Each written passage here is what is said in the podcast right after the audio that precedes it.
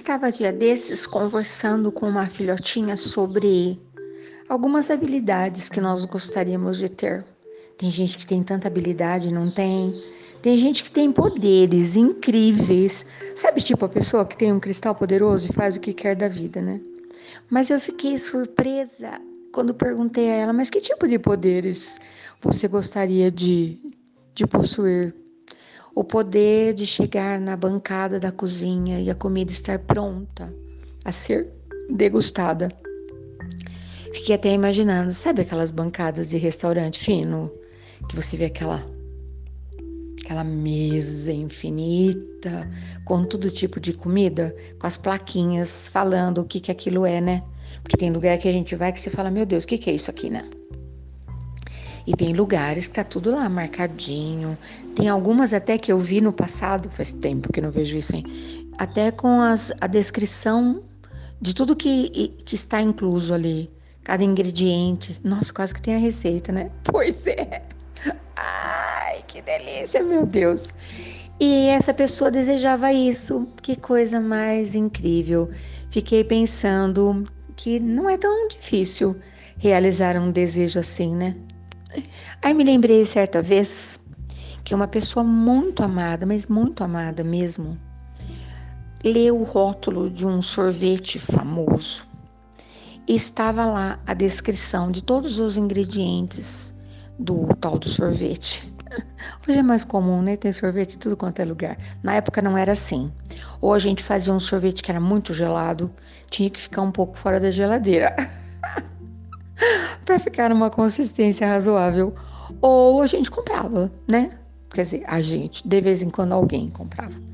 E o tal do tijolo que podia ser compartilhado pouquíssimas vezes na vida. E essa pessoa muito feliz falou: "Ah, e aqui tem a receita". Então estava lá, né? O os ingredientes. Primeira vez que eu vi na vida conservante, balalaladido, tava tudo escrito lá. Ai, ai, nós rimos. Não, querida, não está a receita aqui. São apenas dados técnicos de laboratório e etc e tal, né? Já aconteceu de você provar alguma coisa e de repente você pensar, nossa, mas do que será que é feito isso? E me lembrei na meninice quando nós comíamos coisas no meio do nada, jatobá. Olha o que eu me lembrei. Você já provou? Jatobá? Era um negócio, eu sempre tenho, vou nos lugares, eu não resisto porque é muito lindo.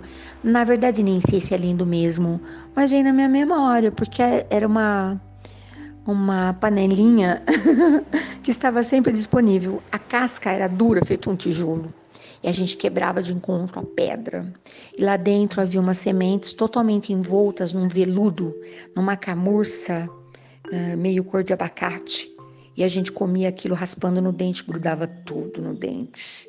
Tempos depois, mas muito tempo depois, fiquei sabendo que aquilo era muita proteína e que as crianças não tinham anemia por conta daquilo.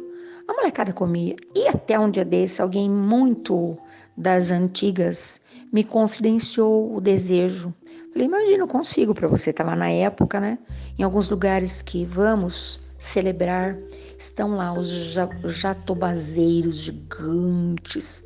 São árvores incríveis. Talvez a mãe natureza tenha feito árvores tão grandes para o jatobá, porque de repente ele cai de lá de cima e poft, já cai aberto pronto, né? A tampinha da panela destampada, para que a gente possa degustar. Ai, que coisa mais linda, né? E depois a gente vai aí inventando receita, quem sabe a gente alcança, né? o poder da mãe natureza, que de controle remoto faz as pitangas, as mangas, os jatobás, uvaias perfumadas e tantas outras frutas que a gente nem vê mais.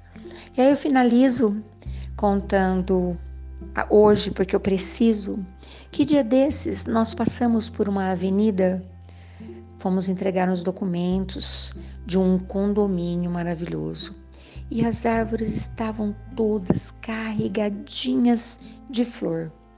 Me lembrei muito um pé de pitanga, para você poder entender, se é que você já viu um pé de pitanga florido. E eu pedi, mas eram muitas árvores, contei até 20, eu acho. Era mais que isso. Fiquei encantada, extasiada diante daquilo. Estavam lá as abelhinhas, tal, tal, tal, havia chovido, o chão estava repleto de pétalas e as flores estavam todas praticamente intactas, né? E uma das árvores já estava mais exposta ao sol, com algumas frutinhas, e eu parei, hum, reconheci. Ai, não sei como é que você vai reconhecer essa, essa fruta, caso você queira saber do que, que eu tô falando.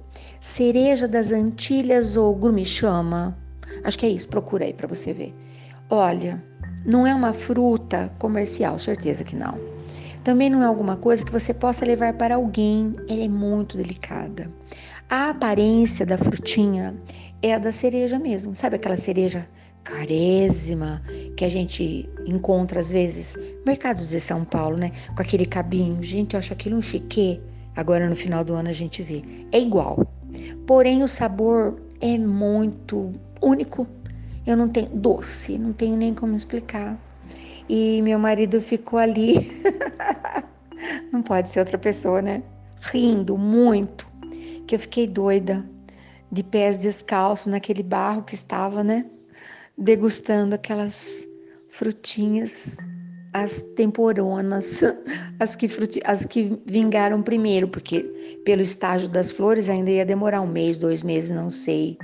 E eu fiquei encantada, voltei para casa assim, degustando mais do que o sabor de umas frutinhas, eram poucas ainda, né? Mas a alegria do reconhecimento de algo que eu já havia vivido e que eu imaginei que talvez eu não vivesse nunca mais. Nunca mais não existe, né? Nunca mais não existe. Eu ando muito atenta para ver o que, que a vida tem para me mostrar, para que eu possa degustar. Fiquei chique nesse dia, hein? Não precisei nem de talheres e nem de mesa marcadinha. Ah, era tudo meu. Ah, é tudo do meu pai, né? Esses sítios, essas fazendas, esses perfumes, essas flores. É tudo dele, eu sou herdeira, eu sou herdeira das estrelas. Você também sabia disso? Ah, sou feita do pó mais chique, das coisas mais elegantes que migram por aí, entendeu? Bom dia, boa tarde, boa noite. Até qualquer hora, porque alguma coisa mágica, encantadora, fantástica, gigante vai acontecer maravilhosamente. E eu venho aqui para compartilhar. Tchau!